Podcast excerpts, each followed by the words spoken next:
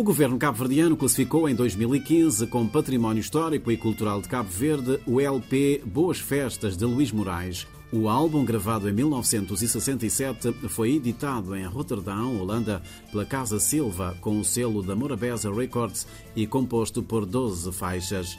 O disco, um dos mais emblemáticos registros discográficos que informam a música cabo-verdiana, é o mais ouvido de sempre no país. O governo argumenta sua decisão, assegurando que o tema Boas Festas é um autêntico hino oficial de quadra festiva, no qual sucessivas gerações de cabo-verdianos dentro e fora do país se revêem.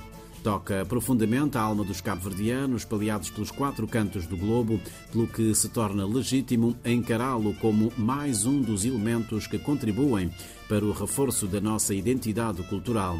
Perguntei ao sociólogo César Monteiro o que sente quando ouve a música Boas Festas de Luís Moraes. Qualquer cabo-verdiano em qualquer lado do mundo, quando ouve Boas Festas de Luís Moraes, a primeira sensação com, com que fica é que é uma, é uma obra musical, um trecho musical que provoca alguma saudade, que mexe com a identidade do cabo-verdiano, que provoca alguma nostalgia, mas também é uma obra capaz de congregar, de juntar pessoas em festas, ou, ou estou a pensar uh, concretamente na, na, festa do fim do ano, que é a música, do, a música que está no centro do, da festa, das festas do fim do ano e que ao mesmo tempo também transmite-nos uma alegria enorme, uma alegria enorme, um prazer enorme e sobretudo transmite-nos essa aquilo que nós temos da melhor, do, do, melhor da nossa cultura, que é a nossa identidade caveriana.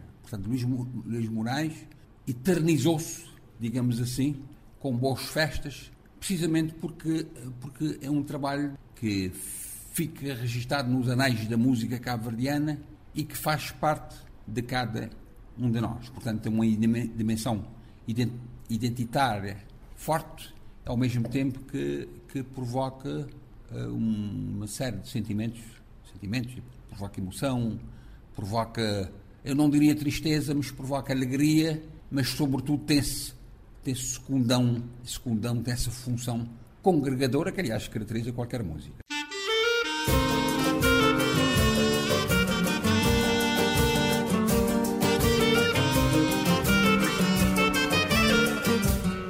Segundo o Executivo, o vinil Boas Festas reúne os valores patrimoniais necessários para uma classificação à escala nacional que visa valorizar, proteger e promover o disco e contribuir para que a nação tome ainda mais consciência do valor desta obra, sua importância e do papel que desempenha enquanto elemento de união da nação cabo-verdiana. Boas Festas do Luís Moraes conseguiu-se elevar-se a um ponto, a um patamar que se transformou de um momento para outro numa grande, numa das maiores instituições, instituições no sentido cultural, da sociedade e da vida cabo-verdiana. Quer dizer, não há nenhum cabo-verdiano, como disse inicialmente, que se preze, que consiga dispensar, nesta época festiva, o Boas Festas, por causa precisamente dessa dimensão e dessa intemporalidade. Daqui a 200 anos, daqui a 300, daqui a 500 anos, não estaremos cá seguramente. Boas Festas, será Boas Festas, primeiro por causa da, da qualidade da qualidade artística, é um solo muito bem interpretado. É um solo que nos marca.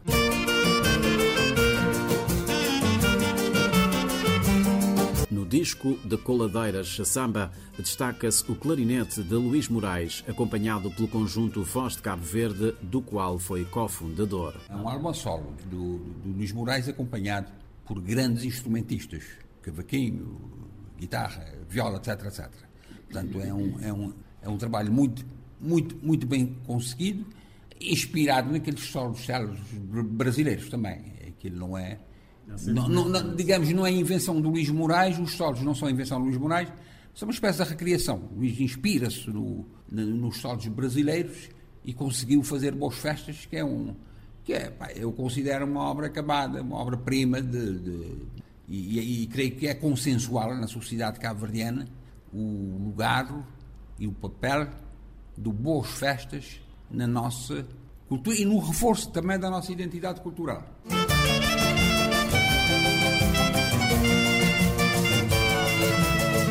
Músico cabo-verdiano Luís Moraes nasceu a 10 de fevereiro de 1935 na ilha de São Vicente e morreu no dia 25 de setembro de 2002 nos Estados Unidos da América.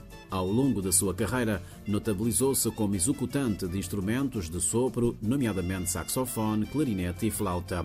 Foi precursor da música instrumental e considerado embaixador da música de Cabo Verde.